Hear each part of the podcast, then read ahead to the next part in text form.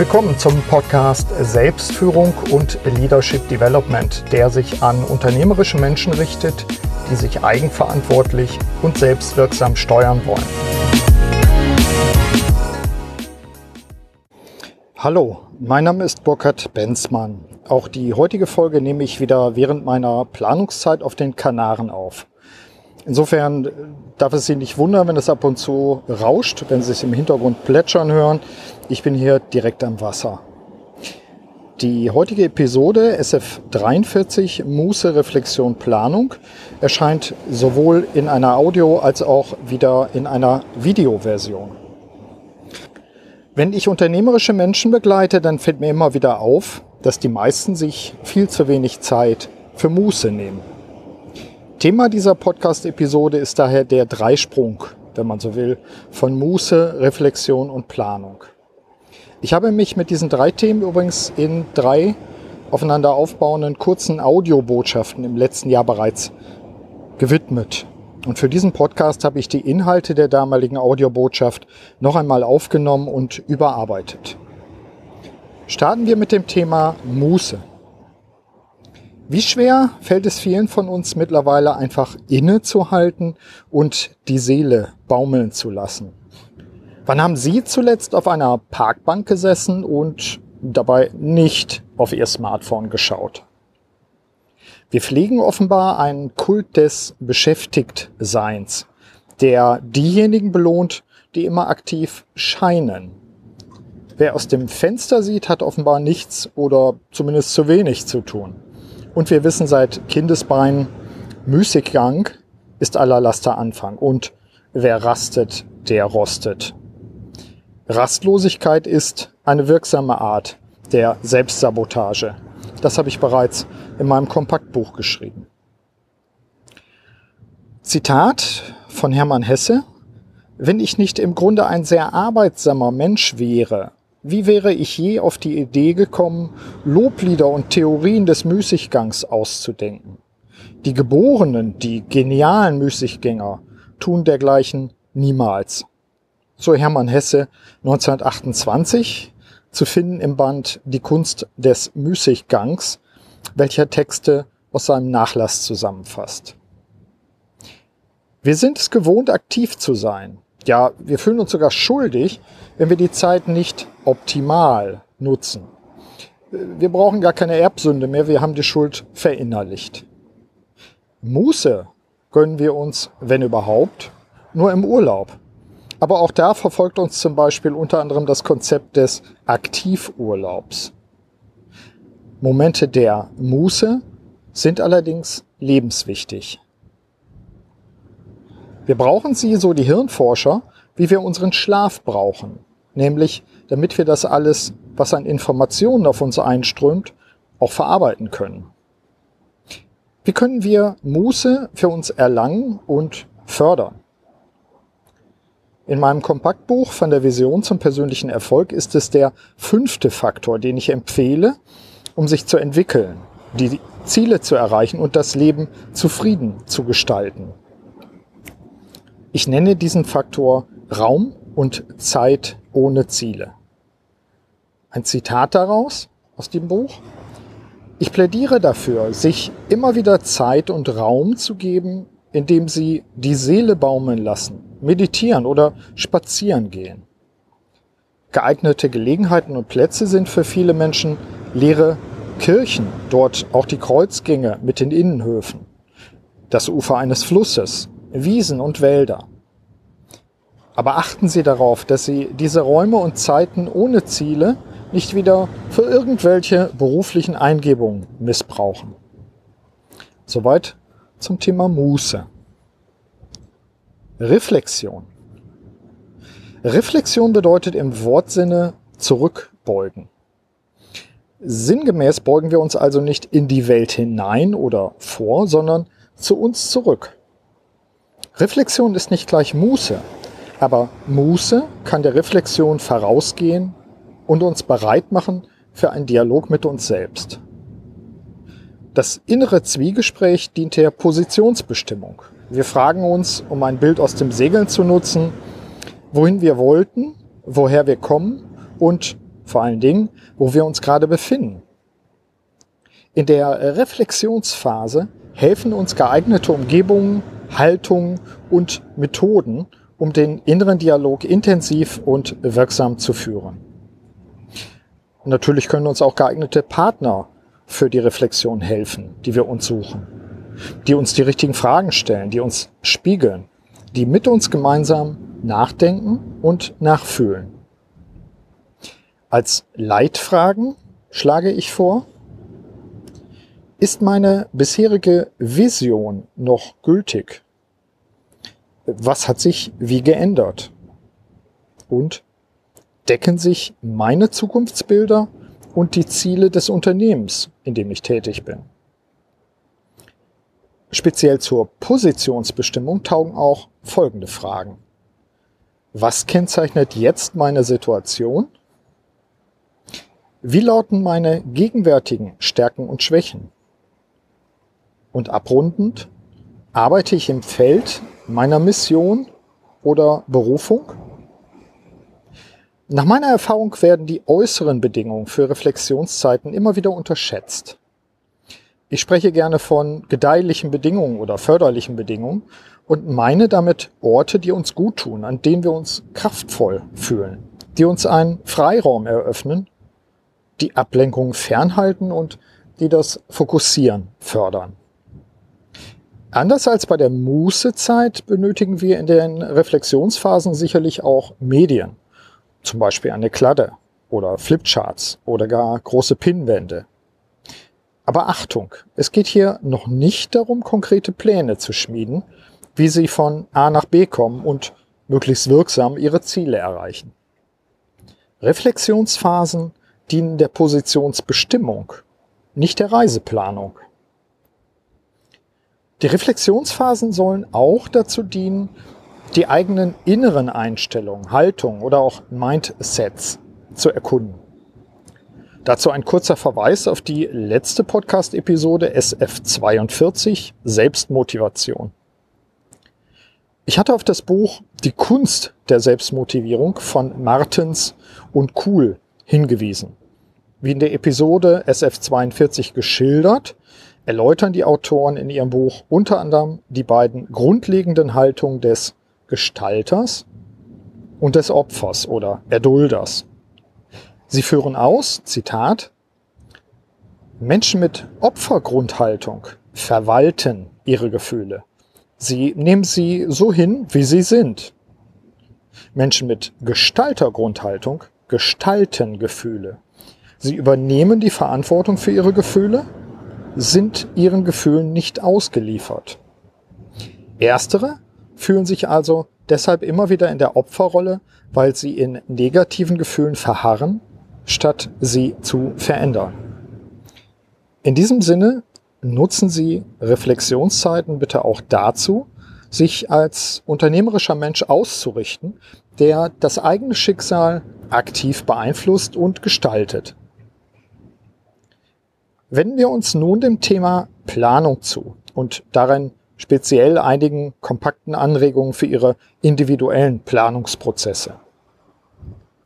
Planung, damit hier speziell die PPS, wie ich sie nenne, die persönliche Planungssession. Ich hatte vor einer Weile die Situation, dass ein Termin kurzfristig abgesagt wurde. Ursprünglich hätte ich mir aus dem Stapel der anstehenden Aufgaben etwas gezogen, was dringend und wichtig erscheint. Irgendwas ist ja immer zu tun.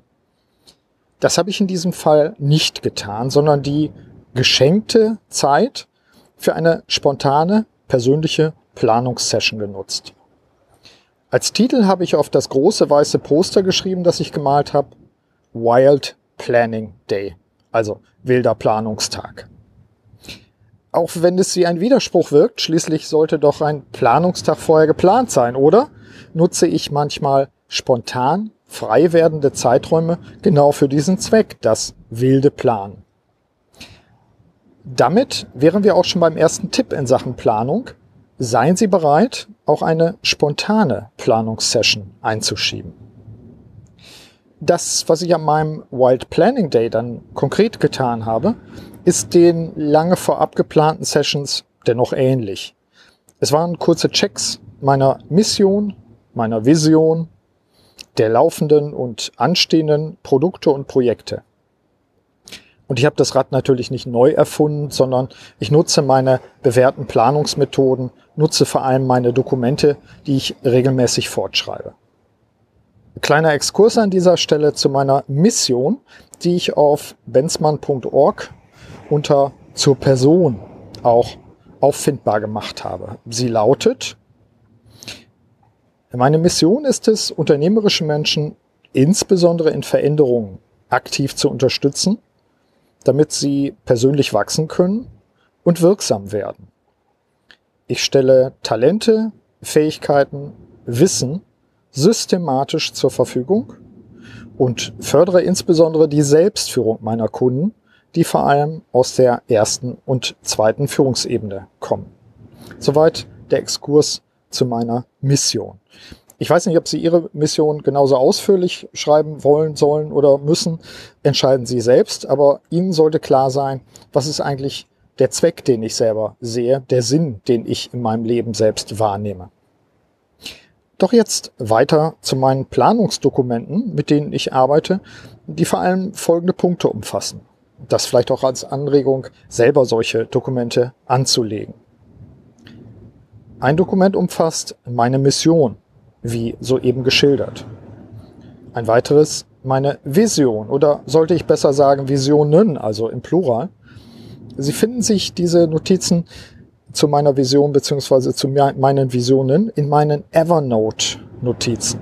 Evernote ist mein elektronischer Zettel- und Ideenkasten, der sich über all meine Geräte hinweg synchronisiert. Wenn Sie dort mal tiefer bohren wollen, ob das auch etwas für Sie ist, schauen Sie nach unter www.evernote.com. Also ever wie immer und note wie Notiz, evernote.com. Drittes Dokument als System im Hintergrund nutze ich natürlich meine sieben Felder der Selbstführung. Ich überprüfe also, was gut läuft, und zwar mit Hilfe dieser sieben Felder, und wo sich Engpässe befinden. Meine Ziele habe ich natürlich ebenfalls dokumentiert und schaue sie mir auch im Sinne eines Controllings zwischenzeitlich an. Ich modifiziere sie auch gegebenenfalls, steuere also nach. Und schließlich lege ich Maßnahmen für mich fest, die ich vor allem in den nächsten Wochen umsetzen will. Ich nenne diesen Part DNS, die nächsten Schritte. Übrigens als Vertiefung und auch als Ergänzung zu dem, was ich im Video berichtet habe in dieser Episode, ich nutze Trello. Trello schreibt sich T-R-E-L-L-O, trello.com. Im Bereich der Fragen zum Thema Planung kann ich Ihnen auch alternativ fünf andere Fragen bieten, mit denen Sie sich selbst sehr konkret aufstellen können. Sie lauten, was will ich weitermachen? Was will ich anders machen? Was will ich neu machen? Was will ich nicht mehr machen bzw. stoppen? Und die fünfte Frage, was will ich prüfen? Kann es also gegebenenfalls jetzt noch gar nicht genau sagen, ob ich das machen will, ändern will, neu machen will. Das ist für mich erstmal ein Feld, in dem ich sammle. Stellen Sie sich das so vor bei mir wie ein ganz großes Poster, wo ich diese fünf Fragen aufschreibe, jeweils Felder freilasse und dort, dort Notizzettel einklebe. Kommen wir zum Zusammenhang zwischen Muße, Reflexion und Planung. Ich hatte ja am Anfang vom Dreisprung gesprochen. Während Muße, wie oben ausgeführt, ein biologisch wichtiger Teil der Regeneration und auch der unbewussten Verarbeitung ist, so ist Reflexion ein eher assoziativer und aktiver Prozess. Wie geschildert, beugen wir uns auf uns selbst und auf unser Leben zurück. Dies kann durchaus auch ein angeleiteter Prozess sein mit einem Reflexionspartner oder Coach.